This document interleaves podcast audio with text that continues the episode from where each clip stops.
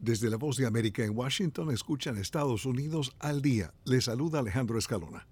El frío no cesa en la capital estadounidense, mucho hielo y nieve y el viernes habrá más. La nieve regresó a la ciudad de Washington después de dos años. Las temperaturas están por debajo de los 0 grados Celsius. La capa de nieve es de al menos 10 centímetros. Sin embargo, en otras partes del país es mucho más alta y las condiciones son más complejas por cuenta de los fuertes vientos que acompañan la nieve.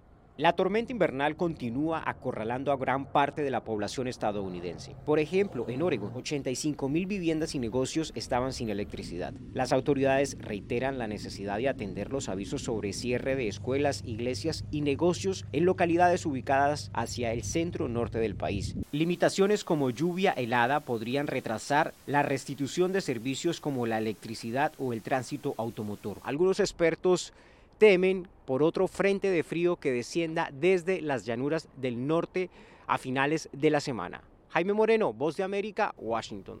Llega a la Corte Suprema la demanda del Departamento de Justicia contra Texas por la muerte de una familia que intentaba ingresar a Estados Unidos por la frontera. En todas las encuestas, análisis y discusiones políticas en Estados Unidos, la migración y el control de fronteras figura como uno de los de mayor prioridad y es un tema que tiene enfrentados al gobierno federal y al gobernador republicano de Texas, Greg Abbott. Este enfrentamiento agregó un nuevo capítulo en las últimas horas tras la muerte por ahogamiento de una madre y sus hijos cuando intentaban cruzar el Río Grande y que fue un epílogo trágico por el impedimento de las autoridades de Texas al ingreso de agentes fronterizos para evitar la tragedia. En este escenario, el Departamento de Justicia presentó una nueva solicitud ante la Corte Suprema para otorgar acceso a agentes federales a una parte de la frontera a lo largo del Río Grande, ocupada por la Guardia Nacional de Texas y por el Departamento Militar de Texas. Según la presentación, las muertes ocurrieron una hora antes de que los agentes federales fueran notificados por sus homólogos mexicanos. Gustavo Cherky, Voz de América, Washington, D.C. Los promotores de una iniciativa respaldada por Silicon Valley para construir una nueva ciudad en tierras de labranza entre Sacramento y San Francisco están revelando nuevos detalles de su plan.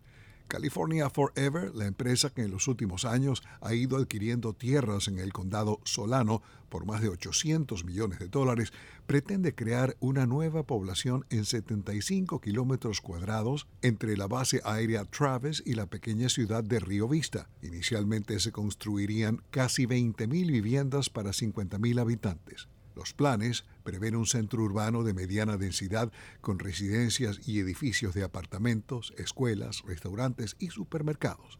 Desde la Voz de América en Washington escucharon Estados Unidos al día.